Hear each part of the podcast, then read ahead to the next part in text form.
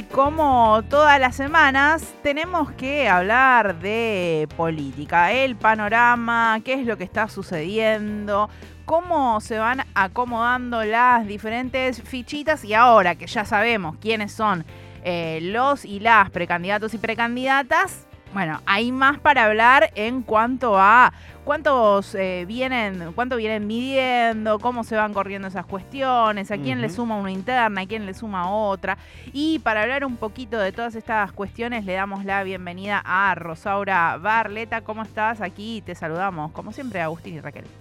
Hola Raquel, Agus, ¿cómo están? Bien, con ganas de charlar para poner un poquito de rosquita política este jueves. Sí. Sí, con paños fríos, ¿eh? O sea, agarrémonos de que, bueno, faltan dos semanas para las elecciones, estamos ya pisándolas y tratando de no agarrarnos de por ahí algún evento de coyuntura de estos días, sino más bien pensar en perspectiva, ¿no? ¿Qué pasó en estas semanas y qué nos queda por delante? Yo quería preguntarles para empezar si ustedes contestan o contestaron encuestas alguna vez, políticas o de marketing publicitario, alguna cosa que les haya llegado, alguna propuesta atractiva o alguna pregunta telefónica, no sé. En algún momento, en algún momento no, específicamente hace dos años en la campaña electoral para las legislativas del 2021 me presté, va, me presté, me llamaban y en algún momento y dije que sí. En algún momento, claro, la respondí creo que una vez antes de las PAS, o ponerle dos veces antes de las PAS y dos veces antes de las generales, la telefónica, que además era una eh, encuesta extensa, ¿viste? Como que te tiraba muchas preguntas, estaba un buen rato contestándolas. Eh, lo cual después me dejó en condiciones de que me llamen todo el tiempo y entonces este año directamente corto. Perdón. Claro, y además ya con la experiencia, una encuesta re larga, mm, directamente no, te dan muchas ganas. No, claro, y además como muy... Es una máquina, obviamente, la que te hace las preguntas y vos solo pulsás con los números de acuerdo cuán satisfactorio, del 1 al 9, etcétera, y mm, no eh, de repente puede ser 25 minutos que esté contestando esa, esa encuesta. Y después me llegaban por mail y alguna vez las contesté por mail porque lo elegía yo el tiempo en el cual hacerlo, era menos invasiva, pero también dejé de contestarlas, Ro. Raquel. Eh, recuerdo que cuando fue el momento entre las primarias y las elecciones generales, allá por el 2015, me tomé el tiempo de contestar varias encuestas porque quería que la opinión quedara ahí reflejada. Bueno, en un momento que había que mm, activar bastante para que Macri no fuera elegido, cosa que, bueno, finalmente sucedió pero eh, este año... ahí no contestaste nunca más. no, no, este año contesté una muy breve de estas que aparecen cuando querés saltar un video en la plataforma de videos de YouTube y te hace hacer una pequeña encuesta, que lo que me llamó la atención y que después vi en varias encuestas eh, en distintos eh, ámbitos, tanto nacional como en algunas provincias, vi que se realizan este tipo de encuestas, me llamaba la atención que el tipo de preguntas era como, ¿por qué candidato no votarías? ¿No? Como una cuestión así, unas preguntas medio, medio enreverada como estaba planteada. Sí, empiezan a enredarse a veces también los modos de recolectar la información ante el amplio margen de error, ¿no? Entonces, eh, digo, quizás hay, alguna interpretación del, incluso del estado de ánimo del electorado. Pero me interesa esto que dicen porque eh, una de las cosas que trae para mí es que, bueno, evidentemente hay una inclinación a, contestar eh, encuestas en una fecha más cercana a la elección y también una inclinación a hacerlo cuando uno siente que su este, universo ideológico dentro de la elección es lo que está tambaleando, ¿no? Claro. Eh, quizás al, contrario es más difícil que uno se preste. Yo les, eh, confieso algo, yo lo hice en el mundo publicitario. Cuando me estaba independizando económicamente, eh, me empezaron a llegar, bueno, vieron que hay varias agencias que hacen focus grupo, diferentes. Por ejemplo, me preguntaban qué pensaba de determinadas marcas de cerveza, qué pensaba de determinados productos, si me gustaría un producto que tenga tal cual función, qué sé yo. Y hacían algo además que era como este, un era una estafa, ¿no? Porque uno le dedicaba en realidad mucho, un tiempo, digamos, este, valioso y, mucho más extenso que lo que en, definitiva te terminaban contraprestando, que era como una especie de, ¿vieron el, librito de IPF Serviclub? Como que podías elegir algunos productos, ¿no? Entonces yo me mandaron una bolsa de dormir, me acuerdo un termo, un tacho de basura, todas cosas que a mí me servían porque me estaba por mudar. Claro. Eh, y digo, me parece interesante pensar en esto del, mundo publicitario porque pensemos que es un mundo en el que hay, bueno, focus group bastante sofisticados, digo, te mandan productos a tu casa para que los pruebes, te preguntan todos los aspectos de la funcionalidad de los productos, eh, productos que diseñan ingenieros, digo, que le buscan hasta la última vuelta para hacerlo funcionar. Y sin embargo, hoy la estadística del mundo publicitario es que de los productos que se lanzan al mercado, el 80% fracasan. Aún con, bueno, todo este laburo previo, obviamente, de sondear a ver qué tanto pueden llegar a servir, ¿no? Es un montón. Es un montón, totalmente. Claro, eh, cuando yo leí este dato dije, claro, esto es eh, Sprayet, ¿no? Todos esos productos que uno ve eh, en las publicidades, que claro, decís, ¿qué es este rayador? De, bueno, no sé, digo, cosas que evidentemente no, no tienen mucho alcance. Es muchísimo, es muy alto el margen de error. y en el mundo de la política, obviamente que hay un montón de otras cosas que entran en juego, pero no tenemos ni una muestra gratis, ni una prueba que te manden a tu casa, ni un análisis eh, de, cómo podrían impactar determinadas medidas. Digo, no tenemos todo ese, este, toda esa información previa que en el mundo publicitario eh, es bastante más este, asertiva, ¿no? Ahora, pensando por qué la gente no contesta encuestas, digo, una, eh, o, por qué, o por qué no son representativas, pues en realidad no toda la gente no contesta.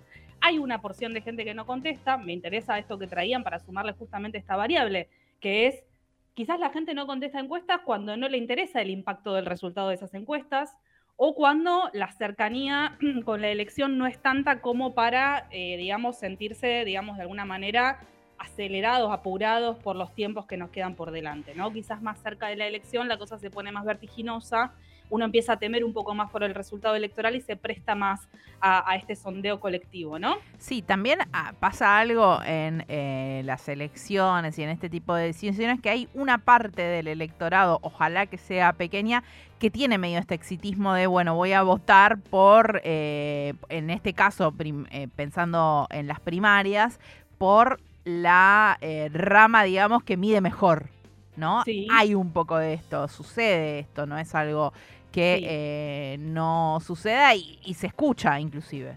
Sí, y cada vez más gente que termina decidiendo su voto muy cerca de la fecha, ¿no? Entonces por ahí contesta, pero contestó algo que no, que lo representaba en ese momento, porque además por mm. ahí uno termina diciendo el voto sobre el final, pero no es que se siente indeciso antes, sino que va a votar a uno, después cambia por el otro, después por el otro y bueno. Pero además está la cuestión del medio de las encuestas, que creo que eso es lo más complejo de estos tiempos, ¿no? La encuesta telefónica la contesta determinada población, la que tiene un teléfono de línea para empezar. La encuesta virtual seguramente la contesta una población que está mucho más familiarizada con el mundo de bueno, las tecnologías necesarias, el uso de, mails o de, o de, formularios de Google, etcétera. Son cosas, digamos, que excluyen ya de movida una porción muy importante.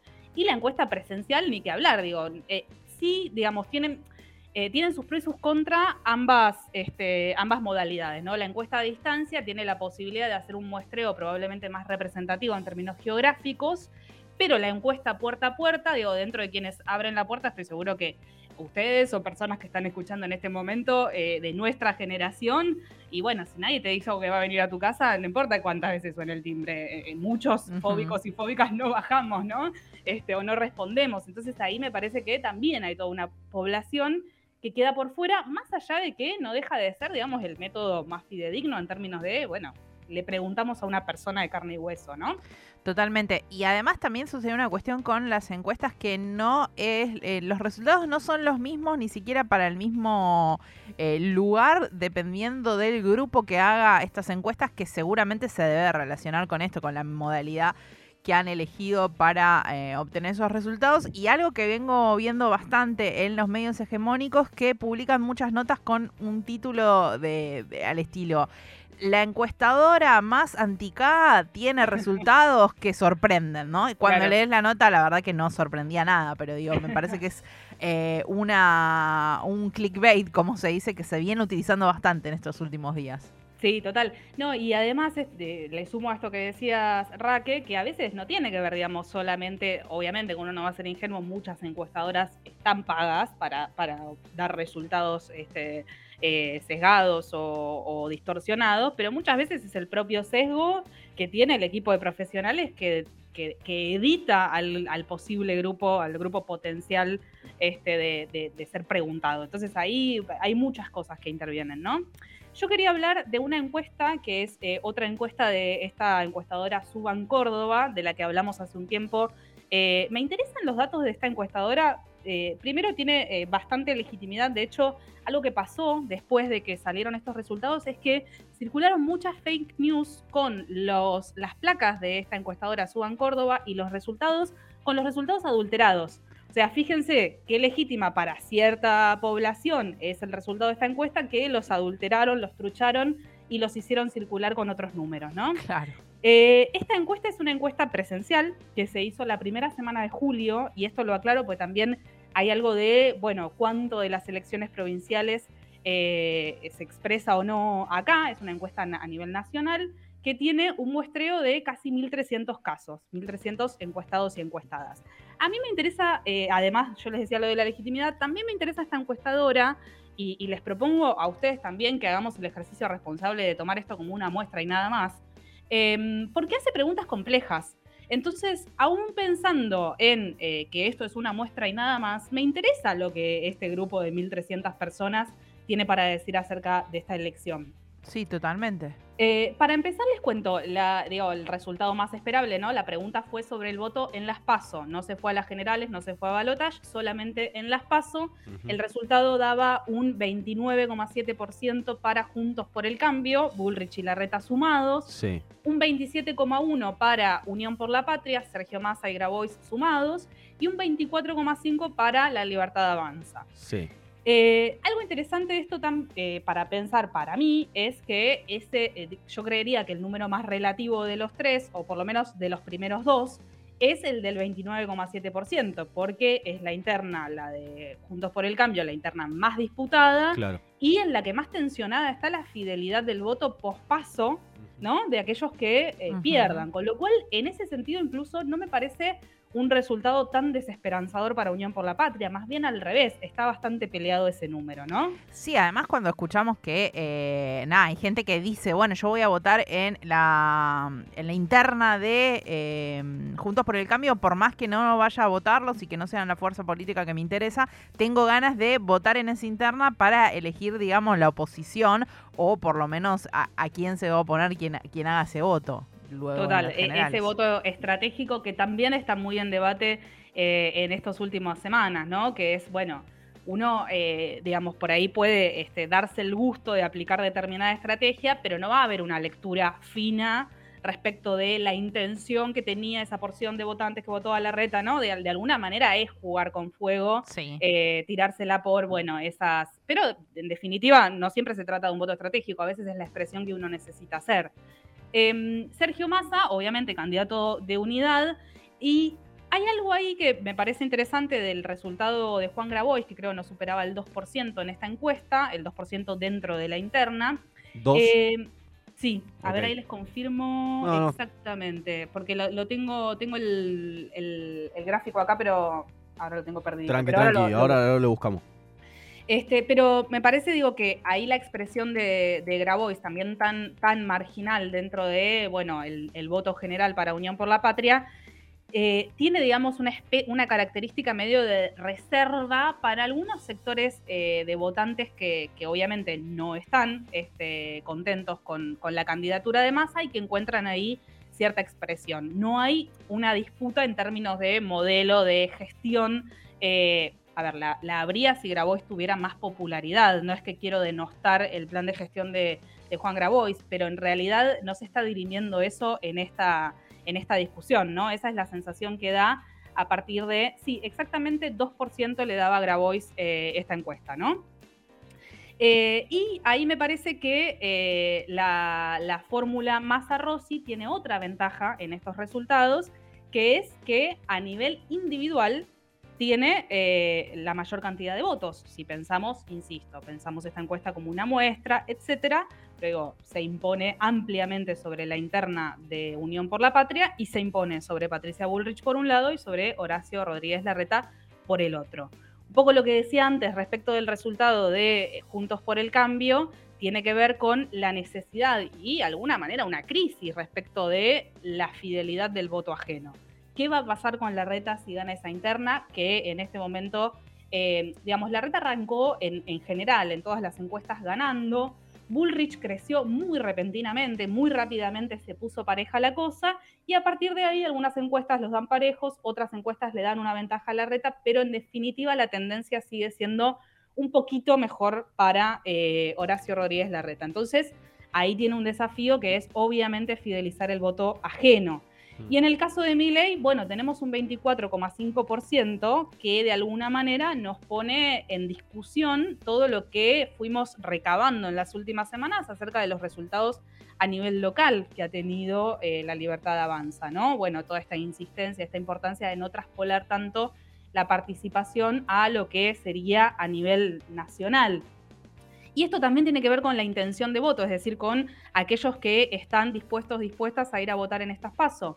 Esta misma encuesta nos daba eh, como resultado que el 71% de la población planifica ir a votar en estas pasos, cuando hemos tenido en provincias el 58%, el 63% de participación, ¿no? O sea, es una distancia importante, claro. Evidentemente es importante para la ciudadanía mucho más la elección eh, nacional. El voto en las pasos siempre puede ser un poquito más declarativo, ¿no? Es decir, mientras en las elecciones generales uno piensa en, bueno, quién va a ocupar estos cargos ejecutivos y va a, tener, digamos, una motivación incluso eh, muy ligada con la propia identidad política, con la familia, con una tradición de, de, nuestro entorno, de nuestro contexto.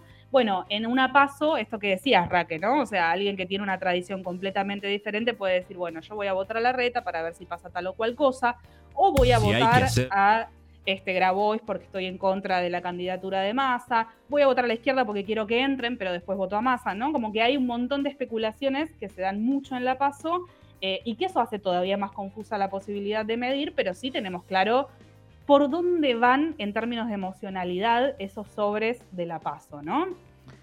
En cambio, en una potencial este, segunda vuelta o en un eh, balotage, bueno, ahí sí ya tenemos que es una característica que creo que mencionabas, Raque, de una encuesta, es a quién no querés, ¿no? Bueno, en un balotaje obviamente uno en general busca que no gane el, otro, ¿no? O sea, sea quien fuera, busca que no gane. Pero busca que no gane, digo, porque uno podría votar con la convicción de que gane su propio candidato, ¿no? Claro. Pero estamos en una situación de descontento, de cierta este, desidia en relación con las candidaturas, cómo se fueron este, cómo se fueron conformando. Y además tenemos como un agite mediático en contra del otro, ¿no? O sea, digamos, la balotaje se plantea en esos términos medio como gran hermano y el voto negativo, ¿no? O sea, como que se plantea en esos términos. ¿Quién no querés que gane? ¿Quién es un peligro? ¿Quién este, puede traer una cantidad de problemas? Etcétera, etcétera, etcétera. Última cosa que les quiero mencionar, por lo menos eh, eh, tengo un par de cosas más, pero me parece lo importante, importante para que nos quedemos, es una segmentación que hace por género eh, esta encuesta. Varón, mujer, aclaro, me contacté con la gente de Suban Córdoba a ver cuál era la forma de, este, de recabar la información sobre el género de las personas encuestadas. Me dijeron que era autopercibido, con lo cual entiendo, nadie se autopercibió de un género que no fuera varón-mujer entre, entre, estas, eh, eh, creo que eran 1.700, había dicho, 1.800 personas. Em, entre las mujeres eh, gana Sergio Massa por un 26%, entre las mujeres encuestadas, sí. como candidato único. En este caso se pregunta por candidatos únicos. Entre los varones encuestados gana Javier Milei, un 27% saca Javier Milei. Eh, eh, bueno, en, esta, en esta segmentación. Segundo, si sale Massa para los varones. Para las mujeres, segundo sale Horacio Rodríguez Larreta. Tercero, para los varones sale Larreta. Y eh, tercera, para las mujeres sale Patricia Bullrich. Me parecía interesante pensar ahí, creo que hay como una diferencia bastante sustancial entre la elección eh, entre varones y mujeres en estos casos. Y después otra de las preguntas que hacen tiene que ver, fíjense, bueno, me parece, sobre todo me parece este, mm, interesante la cuestión de Milei, ¿no? Cómo eh, entre, entre varones gana Milei, entre mujeres de ninguna manera. De hecho, entre varones saca el 27%, entre mujeres el 21%, Javier Milei. Y después hace una segmentación por edad, ¿no? De este, insisto, de esta muestra, nada más una muestra de un grupo de personas. Entre aquellos que tienen entre 16 y 30 años, gana Javier Milei. Es por terrible. Un 41%. Este sí, estamos como. Acá empezamos con las angustias.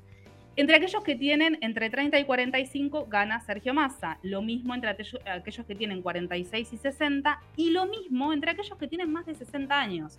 Es decir, yo antes de leer esta encuesta, no sé si es un prejuicio mío, me interesa ver si compartían este prejuicio, hubiera pensado que entre los viejos y las viejas, Milei iba a estar bastante bien posicionado, no sé si ganar, pero no que iba a ser Sergio Massa la fórmula ganadora. La verdad que no me eh, imaginaba que era ese el resultado para ese sector etario, no, no. Exacto. Bueno, entre las personas de más de 60 años, insisto, de este grupo de encuestados, Milei saca el 10%. Y ahí me parece que hay una cuestión de seriedad eh, relacionada con el perfil de Milley, ¿no? Que eh, evidentemente no es lo suficientemente, em, digamos, sólida su candidatura o seria su propuesta política como para que personas de más de 60 años, que tienen, imagínense cuántas elecciones encima, consideren que está a la altura de las circunstancias. Pero entre las personas de 16 y, entre 16 y 30 años eh, de este grupo de encuestados, insisto, saca un 41%.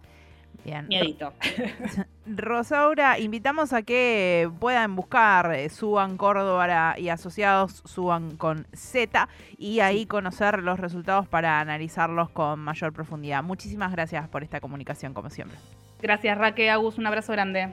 Pasaba Rosaura Barleta con esta columna de política, con análisis de los resultados de las encuestas. Realmente eh, vayan a verla para analizar ahí con cuidado, con eh, mirando distintas cosas, porque tiene varios puntos entre los que nos trajo Rosaura, pero hay otros para analizar un poquito.